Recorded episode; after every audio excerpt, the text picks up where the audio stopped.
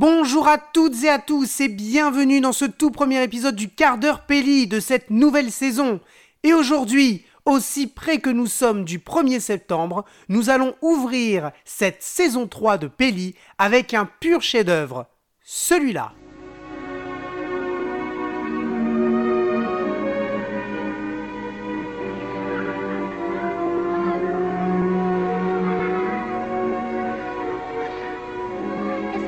Mettre l'étoile là-haut À table, les enfants. Qui aurait osé imaginer que cela puisse arriver ici, en Amérique? Une véritable armée de terroristes organisés, fanatisés. L'Amérique n'a pas été attaquée par des agresseurs étrangers depuis 200 ans, mon vieux. Leur cible, les États-Unis d'Amérique. Leur objectif, le contrôle du pays. Dans quelques heures, demain, l'Amérique aura changé de visage. Aujourd'hui, un seul obstacle se dresse contre leur projet. C'est fini pour toi.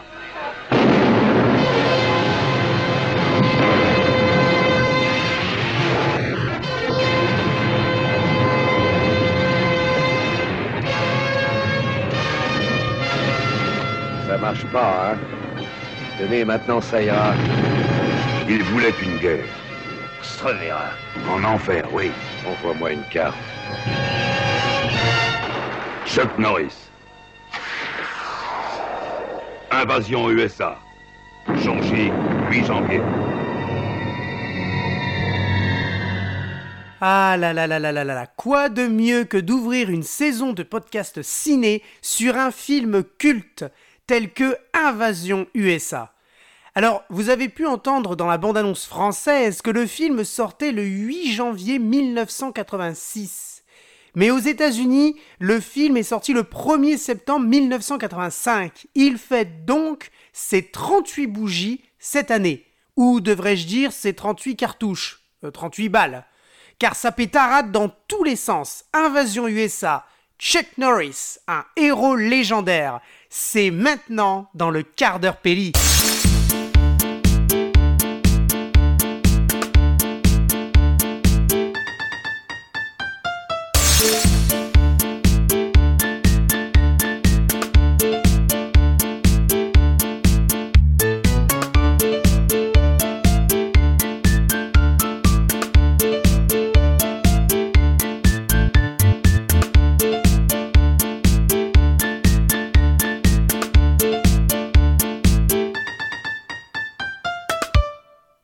Invasion USA est un film américain, non sans blague, réalisé par Joseph Zito, réalisateur de pas mal de films à petit budget, euh, les fameux low budget films, notamment Portée disparue avec Chuck Norris, sorti en 1984, le slasher Vendredi 13 chapitre final, sorti la même année en 84, le Scorpion rouge avec Dolph Lundgren en 1989, Delta Force One The Lost Patrol avec notamment Gary Daniels, Mike Norris et John Rhys Davies, et enfin Fusion Factor avec Dylan Walsh en 2003.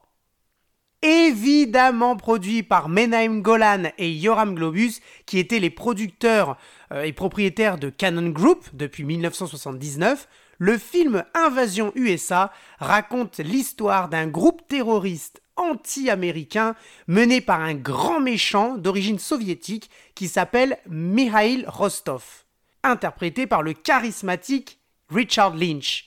Le personnage veut provoquer le chaos et la terreur aux États-Unis, car comme il le dit si bien, ce pays n'a pas connu d'invasion depuis 200 ans. Regardez-les, ils sont mous, dégénérés, décadents. Donc il va mener des actions terroristes un peu partout pour se faire entendre et semer la panique pour en arriver à une invasion finale. Parmi les actions terroristes, on peut citer euh, la destruction d'un quartier résidentiel euh, à Noël avec des gros bazookas, euh, des flics déguisés qui tirent à l'aveugle lors d'une fête hispanique pour déclencher une guerre raciale entre deux camps et pour que les gens ne se sentent pas en sécurité et qu'ils se rebellent contre la police, donc contre le système, une bombe dans une église, une bombe dans un centre commercial, une attaque sur un bus pour les enfants. L'Amérique est donc au bord du chaos, de la guerre. Mais heureusement, un homme répondant au nom de Matt Hunter est là. Mais nous, spectateurs avertis, nous ne voyons pas Matt Hunter. Nous voyons le grand, le sauveur, l'homme fort, le grand Dieu, Chuck Norris. Fallait pas m'interdire de le tuer la dernière fois. Maintenant, c'est votre problème. Il faut bien comprendre que Chuck Norris, euh, j'ai envie de l'appeler comme ça et non pas par le nom du personnage Matt Hunter, bah oui. Il faut bien comprendre, disais-je, que Chuck Norris n'est plus en service. Il est à la retraite, euh, et même s'il s'agit de Rostov, il dit clairement que c'est pas son problème, euh, il ne prend donc pas la mission. Mais dans des plans intercalés, Rostov va faire des cauchemars sur Chuck Norris et il va convaincre les autres terroristes de tuer Chuck pour régler ce problème et pouvoir convenablement et tranquillement envahir les États-Unis. Donc ils arrivent avec les mitraillettes lance-roquettes devant son petit cabanon euh, au bord de, fleuve, un petit coin tranquille en somme, Sauf qu'il y a une règle d'or, c'est-à-dire si tu tentes de tuer Chuck Norris, assure-toi qu'il soit mort, quoi, parce que sinon c'est compliqué. Et là, bah, par manque de professionnalisme, les terroristes repartent et Chuck Norris se réveille et part avec son pick-up. Et là, bah... Non, non, non, c'est pas Walker. Hein. Euh, mais bon, vous avez compris l'image. Le shérif reprend du service. Bon, ok, je prends la mission. Mais rappelez-vous, hein, je travaille seul et il part avec son pick-up. Non, pas celui-là, pas le pick-up de Walker, c'est un autre. Un pick-up des années 80 avec des grosses lumières au-dessus qui tombent même pas lorsqu'il fracasse la vitrine d'un centre commercial pour empêcher une attaque terroriste. En fait, il rentre de la même façon que rentre Jean-Paul Belmondo dans la maison euh, avec son petit cabriolet dans Flic ou Voyou. Et puis, quand Chuck Norris descend du pick-up, c'est pas un pistolet, c'est pas une mitraillette, mais bien deux mitraillettes qu'il utilise pour tous les tuer. Deux micro-Uzi en bandoulière. Bref, Chuck Norris et son pick-up, c'est une histoire d'amour, le duo gagnant dans ce film. D'ailleurs, suivant le lieu, on a l'impression d'avoir affaire aux aventures de Martine. Vous savez, Martine à la plage, Martine fait ses courses, Martine à l'école. Bah là, c'est Chuck et son pick-up vont au centre commercial. Chuck et son pick-up vont faire des courses dans une supérette. Chuck et son pick-up vont prendre le bus pour aller à l'école. Enfin bref. En somme, comme l'explique très très bien la chaîne YouTube Revue sur le film Invasion USA, le pick-up aurait dû être crédité à la fin du film. Et ça, c'est, tout à fait vrai.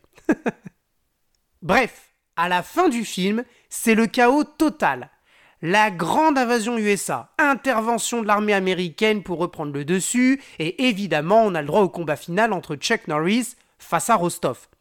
Donc Chuck Norris se bat contre Rostov, et à la fin du combat, on assiste donc, comme le dit très bien le professeur Rico dans sa chronique de Nanarland, à un duel à mort, type western, mais au bazooka. le tout dans les bureaux de l'immeuble. Et forcément, il arrive ce qui devait arriver, c'est fini pour toi, Rostov, comme il le dit très très bien. Un soir, tu vas t'endormir, et quand tu te réveilleras, je serai là, et je te ferai la peau. Tu diras, Rostov, c'est fini pour toi. C'est fini pour toi. On remarquera d'ailleurs l'absence de la police dans ce film, ou plus généralement des forces de l'ordre. En fait, le but était de montrer l'Amérique de Chuck Norris montrer la puissance des États-Unis sur leur territoire, mais aussi au niveau international. L'objectif était de poursuivre cet élan patriotique et fier des États-Unis. Un petit message religieux, il va sauver une église, une petite lutte contre l'invasion et l'immigration, du 100% anti-soviétique communiste.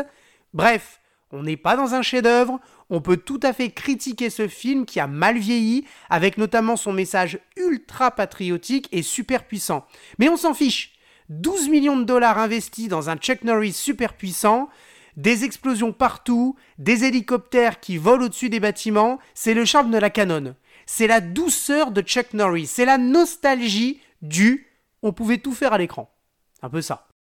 Si on devait expliquer pourquoi aujourd'hui il y a un culte euh, une légende autour de Chuck Norris. Pourquoi existe-t-il des Chuck Norris facts? Vous savez, les blagues du style euh, Un jour, Chuck Norris a eu zéro en latin. Depuis, c'est une langue morte. Chuck Norris ne ment pas. C'est la vérité qui se trompe. Ou encore, Chuck Norris peut ressusciter un angle mort. C'est vraiment pas mal. Bref, comment expliquer ce culte autour de Chuck Norris légendaire? Porté disparu, Delta Force, L'homme du président, Invasion USA et plus récemment Walker Texas Ranger permettent en partie d'expliquer ce mythe, cette légende qu'est Chuck Norris, l'incarnation des États-Unis d'Amérique. À noter que le film est sorti en DVD en France chez le distributeur intégral, mais malheureusement la qualité n'est pas terrible, car c'est une VHS RIP. Mais heureusement que ESC Édition l'a ressorti en version restaurée pour profiter pleinement du spectacle et des explosions. Les DVD ont besoin de Chuck Norris. Les filmothèques ont besoin de Chuck Norris. Les cinéphiles ont besoin de Chuck Norris. Et l'Amérique, le monde, la planète n'ont besoin de personne pour se protéger. Juste de Chuck Norris. Si tu te pointes encore, tu peux être sûr que tu repars avec la bite dans un Tupperware. Et on finit par évoquer la voix mythique française de Chuck Norris. En effet, comment ne pas parler de Bernard Tiffen, ce comédien de doublage qui nous a malheureusement quitté le 19 octobre 2021 et qui a assuré, entre autres, le doublage de Chuck Norris dans la quasi-intégralité de ses films en commençant notamment par le film La Fureur du Dragon, sorti en 1972, film avec la scène de combat mémorable avec Bruce Lee. Il s'agit d'ailleurs du doublage pour la version du DVD édité chez MGM. Bernard Tiffen prête sa voix à Chuck Norris pour la plupart de ses films, mais aussi à la télévision, notamment dans les deux téléfilms L'homme du président et surtout dans le rôle légendaire de Walker Texas Ranger dans la série éponyme diffusé entre 1993 et 2001. Il faut savoir que le personnage de Walker fera quant à lui des crossovers avec d'autres séries, notamment Le flic de Shanghai avec le sympathique Sammo Hung, et dans la série Le Successeur, série spin-off de la série Walker, avec comme acteurs principaux James Vlasek et Marco Sanchez, dans les rôles respectifs de Trent Malloy et Carlos Sandoval. On y retrouve donc aussi les personnages emblématiques de la série Walker Texas Ranger, comme le ranger Jimmy Trivett, interprété par Clarence Gilliard, qui nous a quitté le 28 novembre 2022, l'actrice Sherry G. Wilson, dans le rôle du substitut du procureur Alex Kyle, et évidemment Chuck Norris, qui interprète notre Walker international. Et c'est bien évidemment Bernard Tiffen qui suivra et doublera Walker dans ses différentes aventures. Il ne le lâchera jamais. Allez, on se quitte avec la célèbre chanson du générique de Walker Texas Ranger, chanson interprétée par Chuck Norris lui-même en studio. Le voilà qui s'avance, son chapeau de cow-boy sur la tête et son insigne sur la poitrine.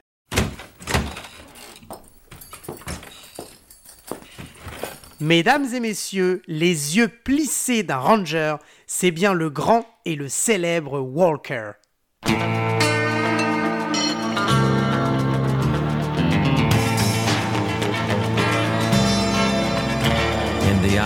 Of a ranger, the unsuspecting stranger had better know the truth of wrong from right.